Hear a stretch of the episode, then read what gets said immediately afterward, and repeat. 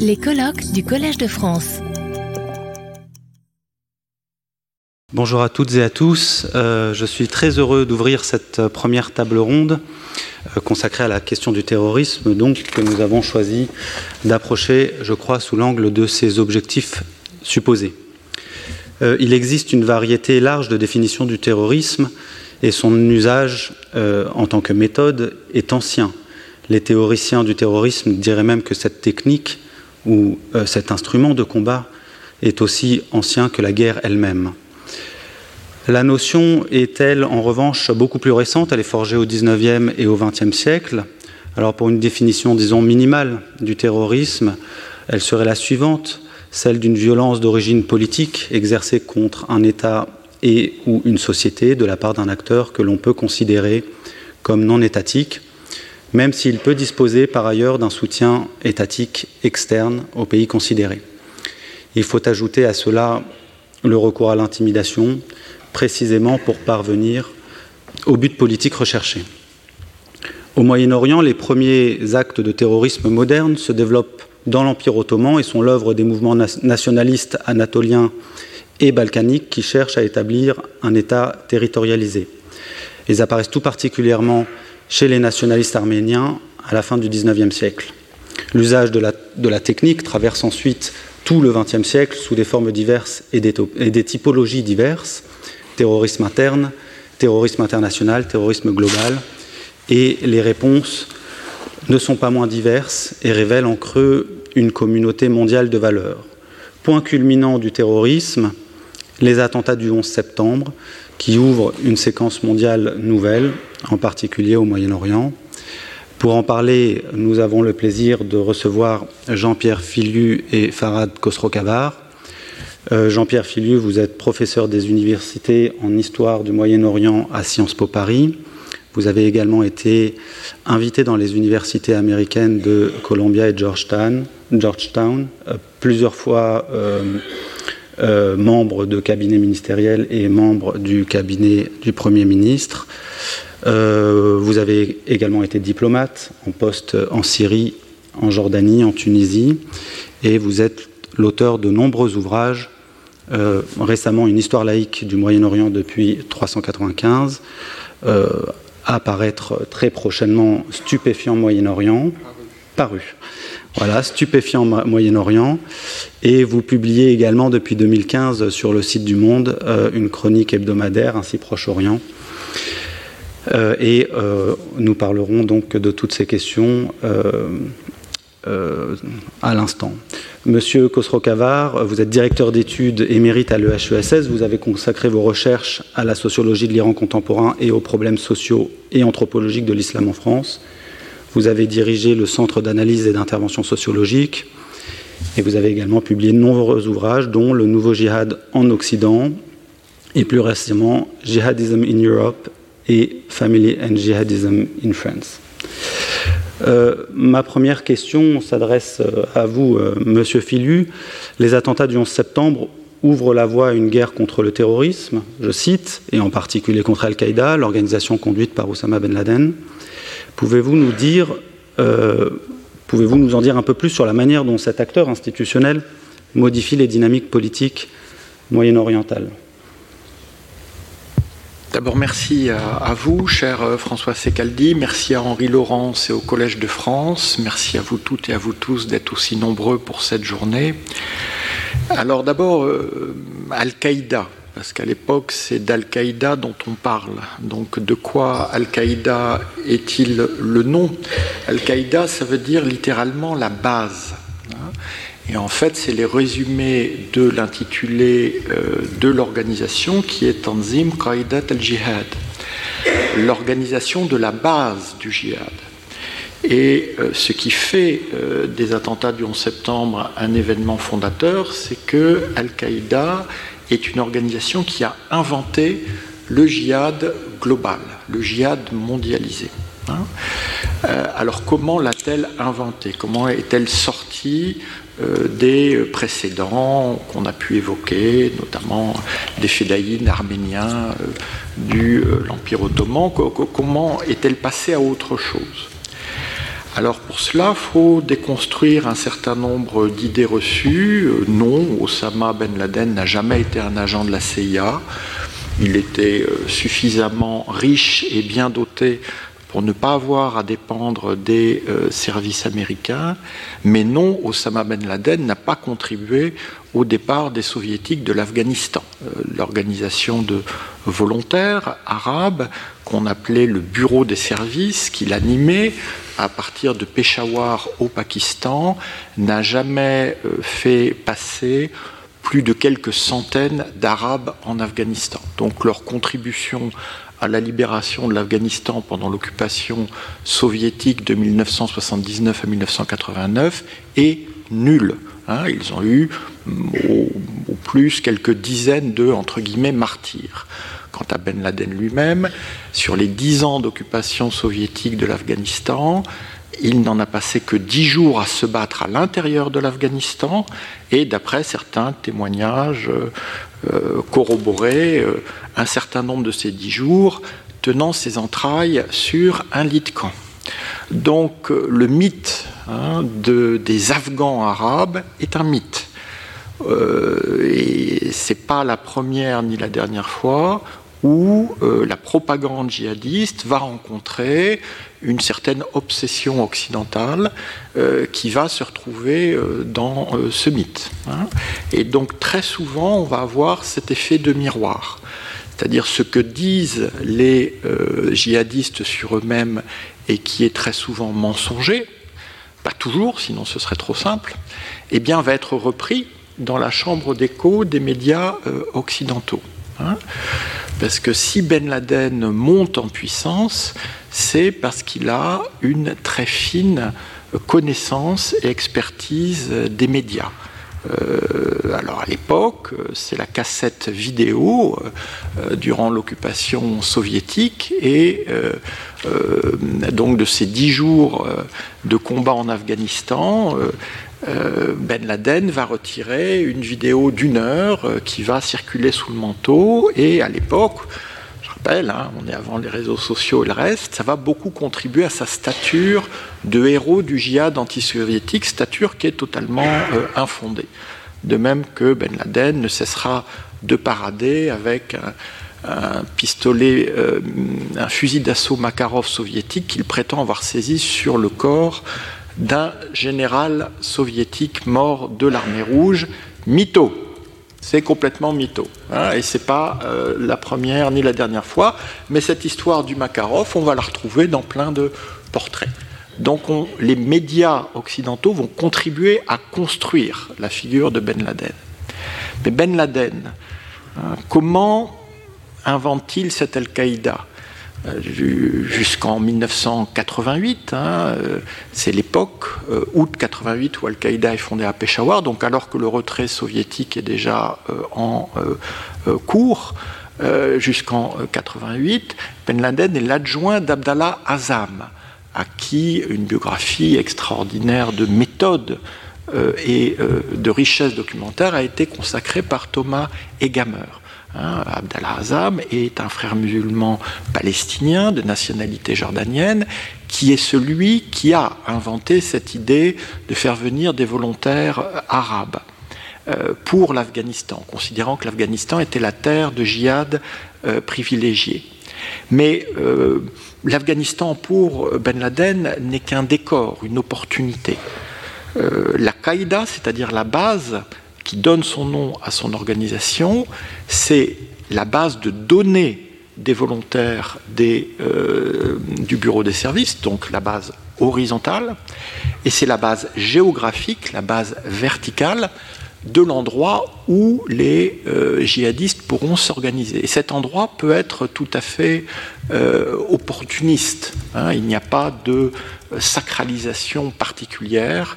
L'Afghanistan n'est d'ailleurs pas le meilleur euh, euh, des endroits, vu qu'on ne peut pas beaucoup circuler, d'où, mais ça on en reparlera plus tard, la formidable opportunité, aubaine, que les États-Unis vont offrir aux djihadistes en intervenant en Irak et en permettant au djihadisme de s'implanter au cœur du Moyen-Orient. Mais revenons dans les années 90. Hein. À ce moment-là, il va y avoir toute une série de hasards, de concours de circonstances qui évidemment nourrissent les fantasmes des uns, les théories des autres. Ben Laden aurait pu être stoppé plusieurs fois, il ne le sera pas parce qu'on ne comprend pas la nature profondément différente de sa menace. Hein. il est considéré comme une espèce d'agitateur secondaire et marginal. Euh, quand les Séoudiens l'expulsent en 1991, il l'expulse vers le Pakistan et l'Afghanistan. Il viendra s'installer au Soudan, où, euh, sous euh, couvert de la dictature militaro-islamiste qui n'est tombé que 30 ans plus tard, il va développer ses réseaux en Afrique. Et puis, il va y avoir l'importance auprès de lui croissante d'Ayman Zawahiri, qui vient, lui, du djihad islamique égyptien, et qui, lui, va apporter à cette organisation déjà bien dotée, hein, par la fortune personnelle de Ben Laden, euh, une vision révolutionnaire à l'échelle mondiale. C'est celle de l'ennemi proche et de l'ennemi lointain. Hein, c'est l'idée que la priorité, c'est l'ennemi proche, c'est l'ennemi musulman, ce sont les régimes arabes et musulmans qu'il faut renverser, mais euh, l'avant-garde djihadiste étant trop peu nombreuse, eh bien, on a besoin de faire intervenir l'ennemi lointain qui va susciter un tel chaos dans la région de l'ennemi proche que là, euh, euh, le, projet djihadiste pourra se développer en écrasant l'ennemi proche entre l'ennemi lointain et les forces djihadistes. Donc pour Al-Qaïda, c'est très clair, l'objectif, ce sont les musulmans, ce qu'ils appellent les mauvais musulmans. Mais pour les neutraliser, ils ont besoin d'une intervention occidentale. Donc vraiment, merci Bush. D'ailleurs, ils lui diront merci plusieurs fois. Hein. Euh, ils vont même appeler son intervention d'Irak l'invasion bénie. Hein. Et donc, l'idée, c'est que, euh, parce qu'il ne faut jamais oublier que les idéologues croient parfois à leur idéologie. Pour les djihadistes, c'est que euh, l'armée rouge, en, en envahissant l'Afghanistan et en y étant défaite, a laissé l'Union soviétique s'effondrer la prochaine intervention de l'armée américaine verra l'effondrement des États-Unis. Voilà. C'est aussi simple que ça. C'est aussi fou que ça. Mais peu à peu, ce qui paraît totalement euh, euh, échevelé prend forme. Prend forme parce que justement, les soi-disant ennemis tombent à chaque fois dans le panneau euh, d'Al-Qaïda qui souvent a très très chaud. Hein. Il faut voir que Ben Laden aurait pu être pris euh, au, Soudan en 1996. Il y a quand même euh, une, pression internationale qui s'accroît. Et les Soudanais, bon, qui avaient déjà livré Carlos à la France, ils sont prêts à livrer Ben Laden. Hein, euh, ils ont tressé pratiquement tout l'argent qu'ils pouvaient soutirer de lui. Donc ils, font le tour, ils demandent aux Saoudiens Vous voulez Ben Laden Ah non, non, non, non, non, il va tout raconter. Non, non, surtout pas. Ils demandent aux Égyptiens Vous voulez Ben Laden Ah non, non, non, non, non, nous on veut Zawahiri. Zawahiri venait d'essayer de tuer le président Moubarak en Éthiopie. Ils se tournent vers l'administration Clinton qui dit Non, non, non, non, non. Et vous savez pourquoi Parce qu'à ce moment-là, il y a un cher aveugle, hein, Omar Abdelrahman, qui est aux États-Unis, qui est emprisonné, et donc il y a des attentats dans le monde pour obtenir sa libération. Les Américains disent Ouh là là, si on a Ben Laden, on va avoir des attentats pour obtenir sa libération. Donc les Soudanais disent ben, Bon, bah, nous on va s'en débarrasser. Euh, qu'est-ce qu'on fait? Euh, bah, Envoyez-le en Afghanistan. En Afghanistan, il ne pourra pas faire de, de problème. Hein. Alors vous comprenez qu'après, euh, les théories du complot, ils ont quand même euh, pas mal de, substance. Hein. parce que comprendre, comme le savent les historiens, que la lâcheté, la bêtise, l'incompétence, l'idéologie, et bien souvent dans un processus de décision, ça pèse beaucoup plus que ce qu'on croit être la rationalité bureaucratique, c'est cela. Hein. et juste après que Ben Laden va euh, se réfugier de nouveau en Afghanistan en 96, il y a une défection à l'ambassade américaine en Érythrée. C'est la première fois que les Américains ont un dissident d'Al-Qaïda qui leur explique le plan mondial. Et là, ils se disent, parce que quelques semaines plus tard, il y a la déclaration de djihad euh, à l'Amérique par Ben Laden. Hein. donc, pour Ben Laden, qui est maintenant en Afghanistan, la, terre entière est euh, terre de djihad, ce qui euh, est une rupture historique avec la théorie et la pratique du djihad dans l'islam. Hein, euh, dans, l'islam, le djihad est toujours territorialisé, hein, que ce soit un djihad offensif ou un djihad défensif. C'est une terre qu'on veut défendre ou qu'on veut conquérir, une population qu'on veut protéger ou soumettre. Mais ce n'est pas global.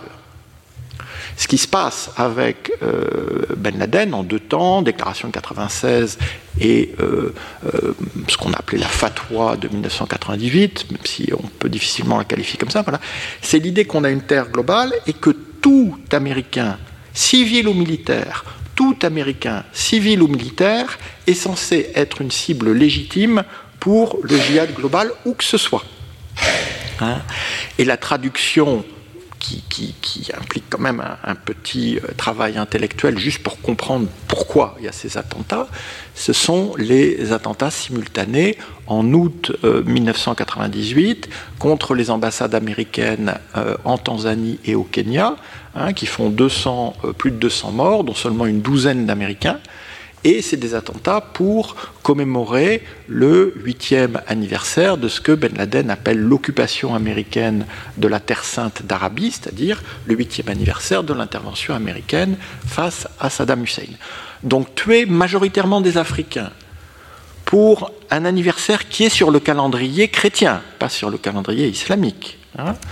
Euh, euh, en, considérant que la scène s'est globalisée et que bon, bah, les musulmans qui ont été tués, comme c'était à l'heure de la prière, s'ils étaient euh, devant l'ambassade américaine, et eh bien tant pis pour eux, là on rentre dans quelque chose de nouveau. On rentre dans quelque chose de nouveau. Hein, qui est en fait le, coup d'envoi de l'escalade qui va vers le 11 septembre. Et là, je vais être très court parce que euh, euh, on, va, discuter de tout cela. Donc, euh, qu'est-ce qui se passe pendant cette escalade? Ben, D'abord, il y a les médias Hein, c'est-à-dire, euh, il y a Peter Bergen pour ABC qui vient interviewer euh, Ben Laden. Il y a Al Jazeera qui, devient en fait la chaîne de promotion de Ben Laden avec un, grand euh, reportage qui s'appelle Un homme contre un empire, qui est diffusé au moment même où le FBI, publie son fameux Wanted Ben Laden 5 millions de dollars. Hein, donc là, Ben Laden partir de ce moment-là, n'a plus aucun problème de recrutement. Ces camps d'entraînement euh, en Afghanistan et au Pakistan, il y a des listes d'attente. Hein, euh, et, donc, comment combine-t-il son insertion dans le système taliban? Ben, Les talibans, au début, avec plutôt de la prévention à son égard, mais comme le Mollah Omar est une personnalité assez rustique, hein, avoir un Séoudien qui, dans le plus parfait des Arabes, lui dit euh, euh, Ah, euh, votre prétention au califat, c'est vraiment ce qui peut arriver de mieux aux musulmans en ce moment. Bon, entre Omar et Ben Laden, il y a, une vraie osmose qui se fait. C'est-à-dire que voilà, Ben Laden de, fait, son nid de coucou dans le régime taliban, hein, tout en mettant une partie de ses, de ses volontaires au service du Mullah Omar dans leur combat en Afghanistan c'est la brigade 55. Hein, donc, voilà, il y a la base géographique de l'Afghanistan, et puis il y a la base des réseaux. Hein. Et donc Ben Laden va recruter euh, parmi tous ces volontaires qui arrivent ceux qui ont des bons passeports, ceux qui sont euh, doués en langue, et ça donnera la cellule de Hambourg, hein, qui sera euh, au cœur de la planification du 11 septembre. Donc, moi, je, finirai juste ce, premier euh, commentaire. Alors là, en faisant référence à une expérience personnelle, hein. moi j'étais euh, euh, conseiller pour le Moyen-Orient auprès de Lionel Jospin à Matignon à cette époque-là. Nous entendions un bruit de fond. Voilà. Il y avait un bruit de fond. On ne pouvait pas savoir exactement. Hein. le bruit de fond dans le monde du renseignement, c'est quelque chose qu'on prend au sérieux. Et nous avons transmis aux Américains, on n'était pas les seuls, hein, vu que généralement c'était de sources arabes qu'on avait. Mais on avait un bruit de fond de plus en plus euh, entêtant sur une opération majeure euh, sur le territoire américain. Voilà. Hein. et puis vous savez qu'il y a eu ce mémo qui a été déposé euh, au, le 15 août, hein, je crois, dans le ranch Crawford de George Bush, le mettant en garde contre cela. Alors évidemment là tous les complotistes diront ha ha ha ha ha vous voyez vous voyez, vous voyez. Et malheureusement, je serai obligé de rappeler mon antienne, lâcheté, incompétence, aveuglement, idéologie, jusqu'à la catastrophe qui, elle, a pris évidemment tout le monde de court le 11 septembre 2001. Merci beaucoup euh, Jean-Pierre Filu euh, pour ce retour historique sur euh, l'avènement de cette organisation. une fois le 11 septembre survenu, comment analyser les réponses des États au terrorisme international? C'est-à-dire que, considérant que bien souvent leurs réponses se sont appuyées sur des légitimités juridiques ou sur des discours universalistes, sans, jamais respecter ni l'un ni l'autre, quelles conséquences cela a eu sur l'évolution euh, euh, politique moyen-orientale Je, Oui, oui, absolument. Alors, George Bush, George Walker Bush, est totalement tombé dans le piège de Ben Laden. Hein, voilà, pas tout de suite, mais en fait. Hein. Alors, qu'est-ce qui n'a pas marché pour Ben Laden? Ben Laden pensait que euh, euh, ce serait le scénario soviétique. Les Américains arriveraient en Afghanistan, ils s'enliseraient, l'Amérique tomberait. Euh, c'est ce qu'ils pensaient, c'est ce qu'ils ce disent, c'est ce qu'ils écrivent entre eux. Hein. C'est pas du tout une opération kamikaze pour l'organisation.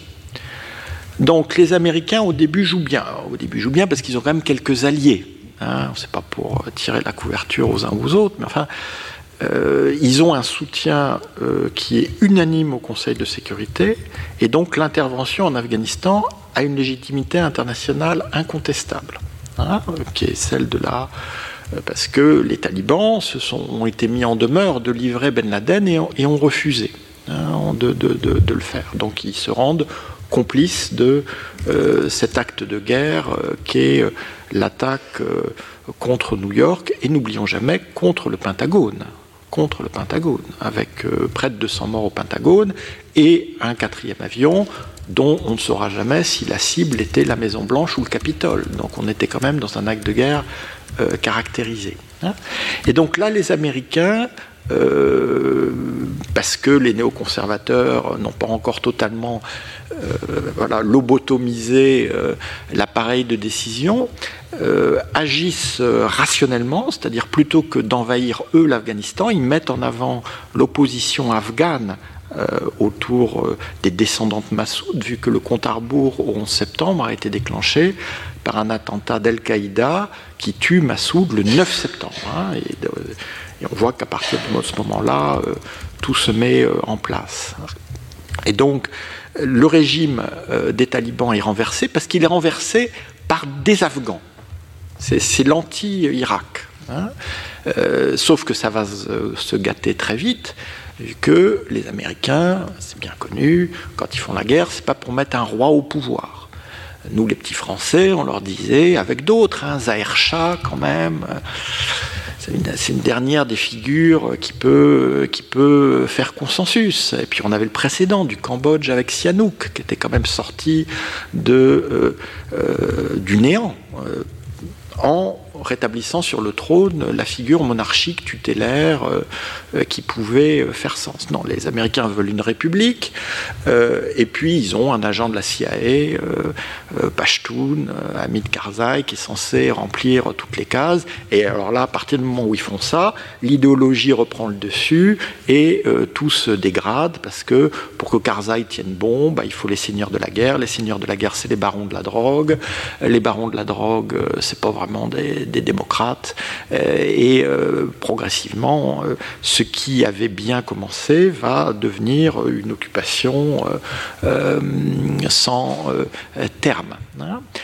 mais le pire, c'est évidemment l'invasion d'Irak. Mais l'invasion de l'Irak n'est possible que parce que Bush tombe complètement dans le piège de Ben Laden et fait de ce qui était une organisation limitée avec euh, un, millier de membres, un millier de membres en 2001.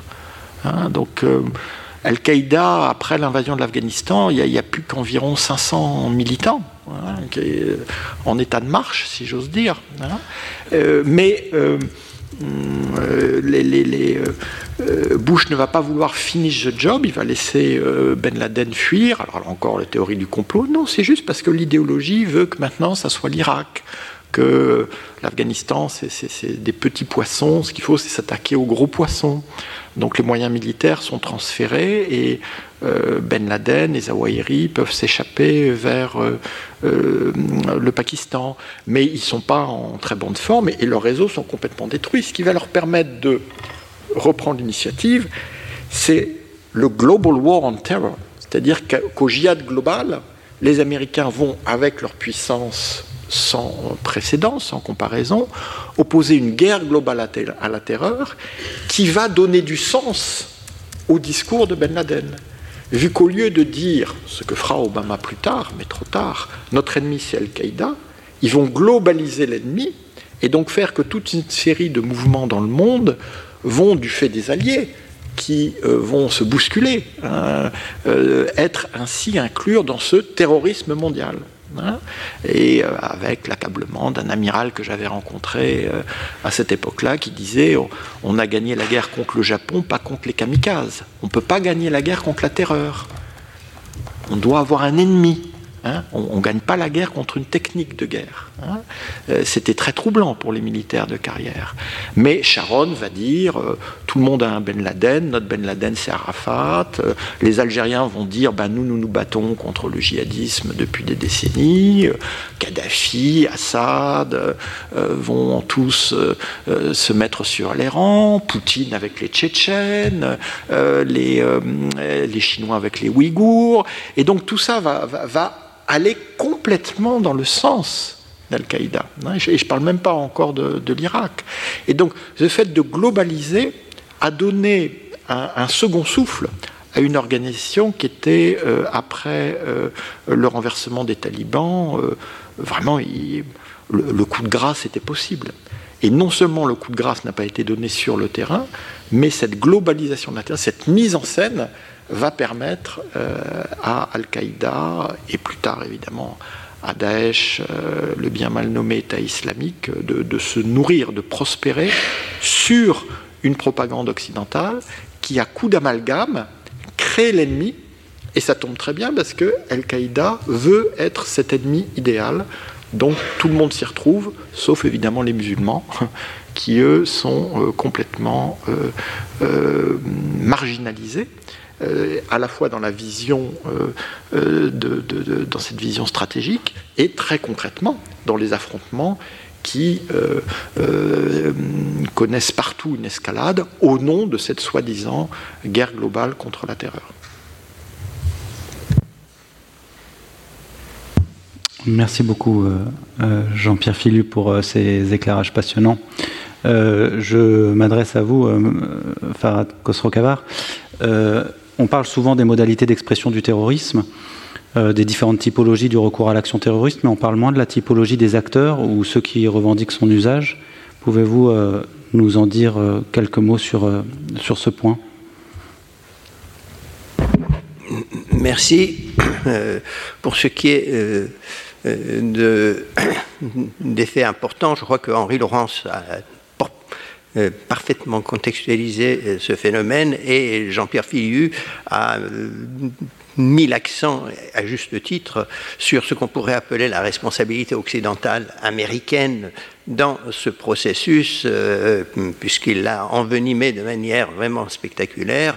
Et cela me libère en quelque sorte pour euh, me concentrer sur euh, une autre dimension qui me paraît essentielle et qui, en un sens, complète, de mon point de vue, hein, ce qu'ils ont exprimé. je crois que pour voir un peu le statut des acteurs, il faut euh, aller euh, aux, années 1970. Et je m'explique pourquoi. Euh, en un sens, Al-Qaïda, c'est un peu la charnière entre, enfin 2001 et la charnière entre ce qu'on pourrait appeler 1979, la révolution iranienne, mais aussi comme nos amis le savent, l'invasion, l'attaque de la mosquée al-Haram, et puis l'invasion de l'Afghanistan. 1979 est quand même une année extrêmement importante. Et, donc, entre 1979 et 2013-2014, l'avènement de l'État islamique, qui me paraît aussi tout aussi fondamental. Donc, il y a trois moments essentiels euh, qui sont euh, en quelque sorte euh, ponctués dans cette histoire de ce qu'on pourrait appeler le djihadisme et qui est aussi l'histoire de ce qu'on pourrait appeler l'implication, qu'on le veuille ou non, de l'Occident en termes de complicité, en termes d'opposition, en termes d'antagonisme, mais aussi en termes de production de ce phénomène. Alors, euh, moi, ce que euh, j'aimerais bien euh, rapporter de manière un peu plus explicite, c'est comment cela a été possible anthropologiquement dans une sorte de chassé-croisé entre le chiisme et le sunnisme, si vous voulez, entre ces périodes, dans ces trois dates, entre ces trois dates. Je crois que c'est important de montrer comment il y a eu une sorte de sécularisation et de d'universalisation euh, des notions euh, qui ont permis en quelque sorte ce phénomène djihadiste et on verra comment les acteurs s'en inspireront et à la fin je proposerai une typologie sommaire de ce phénomène mais qui sera provisoire parce que cela exigera d'autres recherches. Mais disons que la révolution iranienne de 1979 apporte euh, en quelque sorte l'actualisation d'un phénomène essentiel, à savoir la notion de martyr. La notion de martyr, euh, shahid, si vous voulez, euh, qui est fondamentale. Ce n'est pas la notion de martyr traditionnelle qui passe dans cette révolution. C'est une forme réactualisée euh, re-sociologisé, re-anthropologisé, re-ontologisé de cette notion. Et qui est l'acteur principal, qui est l'intellectuel essentiel dans ce phénomène euh, Eh bien, il y en a un qui est fondamental, mais il y en a d'autres qui sont tout aussi euh, significatifs, même si leur influence est subordonnée à celle de celui-là, à savoir Ali Shariati. Mais qu'est-ce qu'il fait Shariati? Shariati introduit une notion de martyr qui est distincte de celle que, euh, qu'a formulé euh, la tradition. Euh, il introduit une distinction fondamentale entre ce qu'on pourrait appeler le, guerrier, le combattant islamique, mujahid, la notion de djihad est dedans, djihad, enfin bon, effort, et le martyr, shahid la figure séminale euh, de Mujahid, de son point de vue, c'est l'oncle du prophète Hamza, qui va en guerre et qui se fait tuer contre les hérétiques. Mais la figure essentielle de martyr, c'est Hossein. Euh, quelle est la différence entre Hossein, le troisième imam chiite, que vous savez, euh, est mort à Kerbala et dont euh, les cérémonies de euh, euh, martyr sont en un sens célébrées dans le monde chiite tout le mois de Muharram, ensuite 40e jour, Arba'in, sur lequel je ne vais pas m'étendre, faute de temps. Mais disons que le, le martyr est distinct de Mujahid. Et la distinction est fondée sur une intentionnalité, sur une anthropologie, sur une subjectivité. À savoir, euh, le mujahid va combattre l'ennemi euh, tout en voulant vivre. Il peut être tué dans le champ de bataille, mais ce n'était pas son intentionnalité.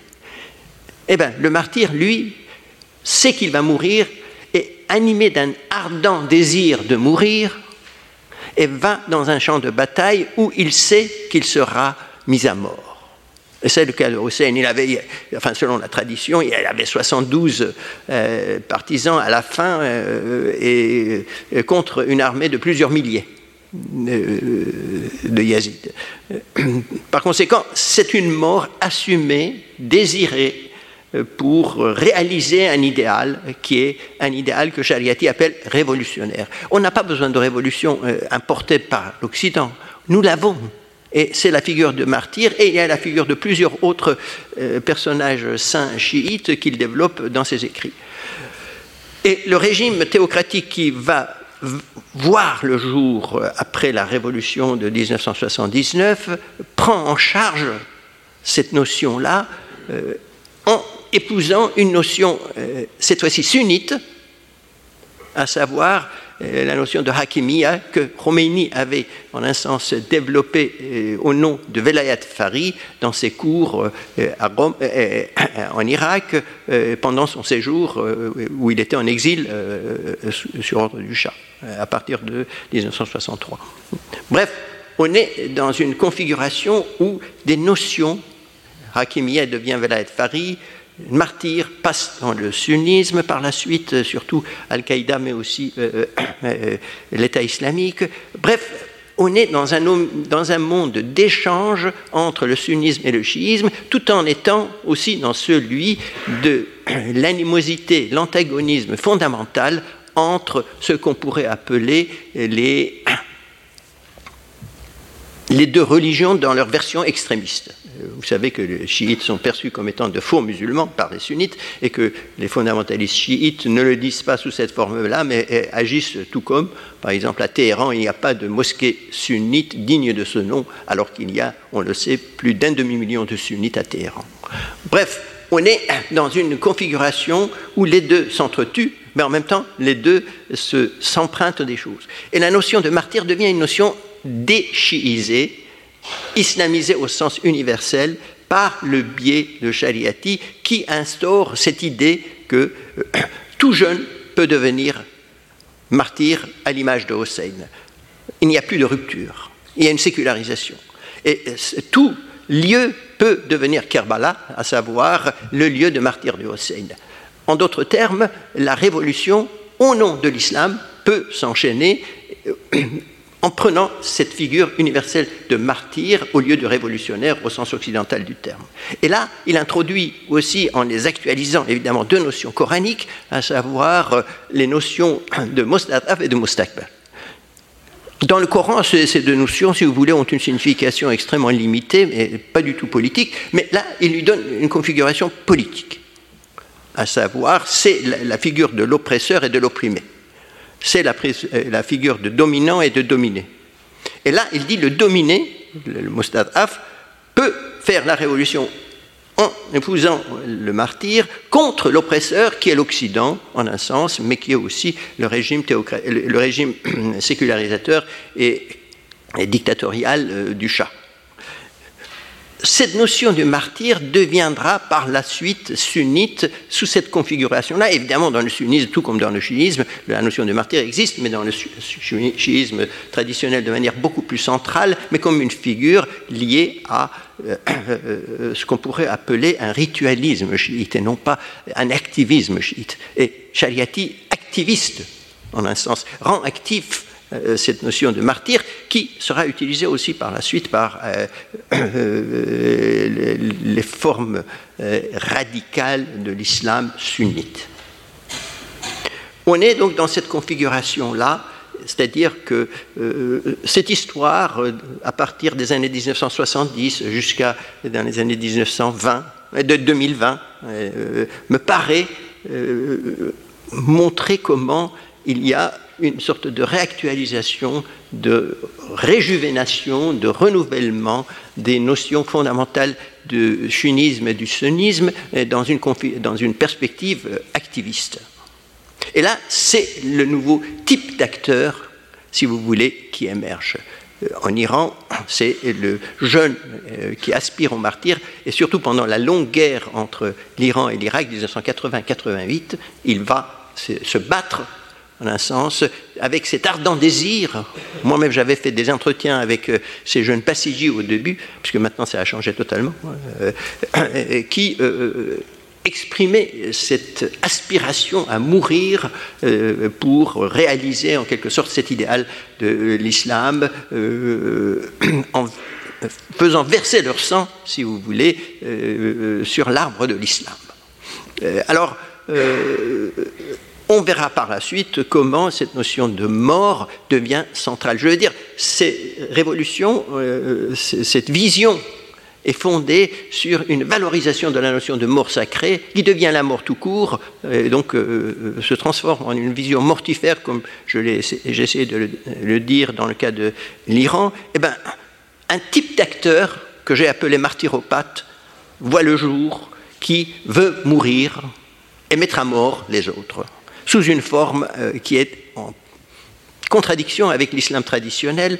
Les femmes ne sont pas épargnées, les jeunes ne sont pas épargnés. Évidemment, les sunnites vont essayer de justifier aussi cette vision euh, en, se servant de la notion de bouclier, si vous voulez, euh, qu'on trouve chez un certain nombre euh, de penseurs musulmans du temps des Mongols et qui justifiait en quelque sorte la mise à mort des musulmans quand cela, la nécessité s'en fait ressentir. Tout cela, je ne vais pas le développer parce qu'on n'aura pas beaucoup de temps, mais ce que je veux dire, c'est qu'il y a un nouveau type d'acteur qui voit le jour.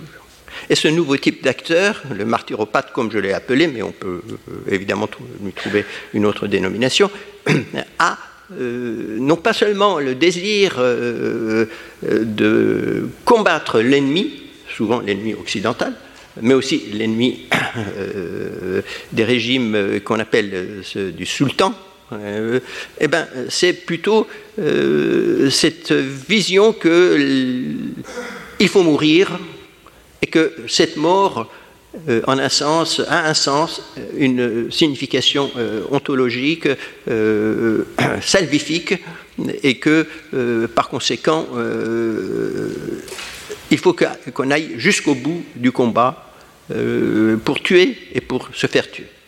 Là, c'est un type d'acteur qui voit le jour, qui est une minorité, hein, mais dont le pathos inspire beaucoup euh, de jeunes euh, qui s'engageront euh, dans les combats. Et on le verra bien, même chez un certain nombre de jeunes qui sont partis, disons, à partir de 2001, mais surtout 2013, 2016, 2017, dans en Syrie et en Irak au service de l'État islamique qui s'appelle de Syrie et de l'Irak, ensuite l'État islamique tout court. Bref, il y a cette espèce de pathos qui est fondamental dans euh, euh, la légitimation d'une certaine forme d'action euh, mue par la centralité de la mort. Je crois que c'est extrêmement important et c'est sur ce plan-là que ce nouveau type d'acteur va voir le jour, euh, d'abord dans la révolution iranienne, mais aussi par la suite, encore une fois, dans les, mouvements euh, radicaux qui vont animer en quelque sorte les sunnites euh, de 2001 jusqu'à, enfin avant 2001, jusqu'à 2017, 2018, 2020.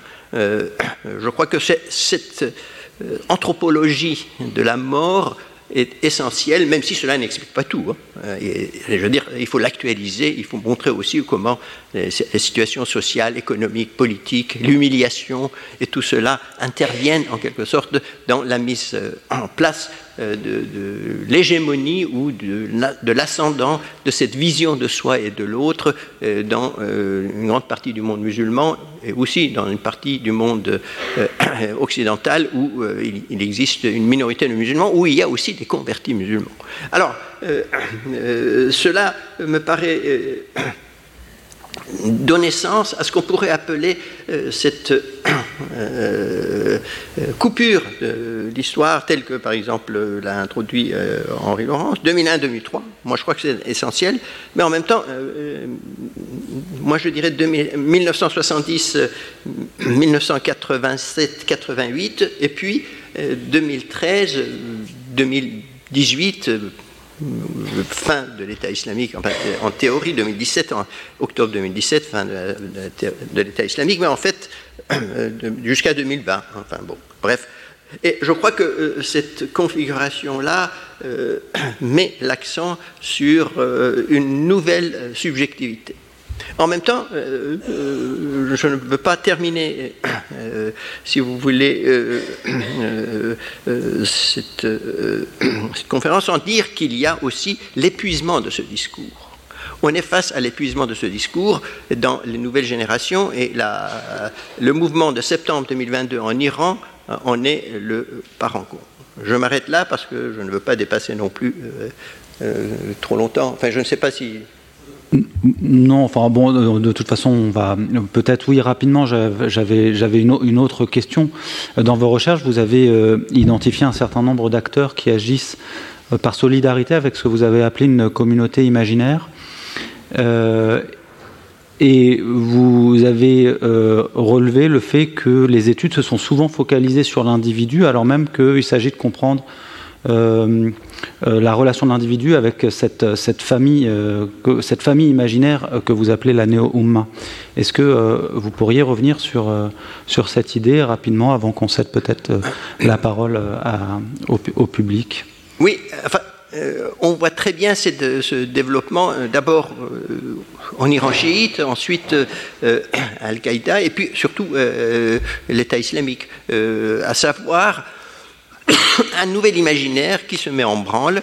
Et dans ce nouvel imaginaire, il y a d'abord euh, une sorte de néo-umma, euh, activiste euh, qui se met en branle, à savoir une communauté qui accepte de faire la guerre à un Occident impie et un monde où l'islam est contesté, et puis d'autre part, cette espèce de néo-umma est complétée par, surtout chez, dans l'État islamique 2013-2020, 2014-2020, si vous voulez, par la notion de, de l'État califal.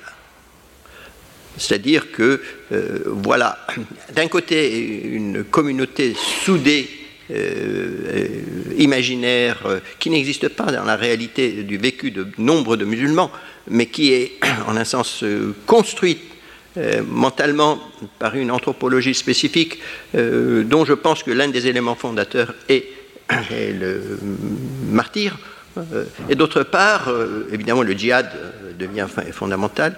Et, puis, d'autre part, cet État qui devient en quelque sorte une sorte de père symbolique par rapport à la mère symbolique qui est la néo-communauté, la néo-umma.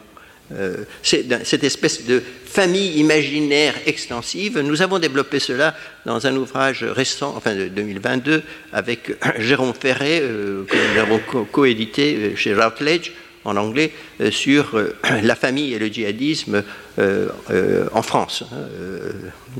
malheureusement, ça a été publié en anglais. Enfin, malheureusement, ça devient comme une nécessité pour les chercheurs de le faire de manière essentielle en anglais. Bref, cette forme de, euh, je veux dire, d'anthropologie symbolique mise en branle par le djihadisme et qui donne naissance à des types d'acteurs euh, qui, sont spécifiques, euh, qui sont marqués par leur statut, d'abord de déshérité souvent en Occident et de, petites classes moyennes, mais aussi par l'introduction de ce qu'on pourrait appeler les femmes comme celles qui sont, comme disent les anglo-saxons, jihadi bride, c'est-à-dire que ce sont des femmes qui aspiraient euh, à euh, épouser euh, un djihadiste ou une minorité d'entre elles qui voulaient devenir des djihadistes au sens strict du terme en, luttant manu militari contre les régimes anti-État islamique. Merci beaucoup pour ces éclairages. Retrouvez tous les contenus du Collège de France sur www.colège-2-france.fr.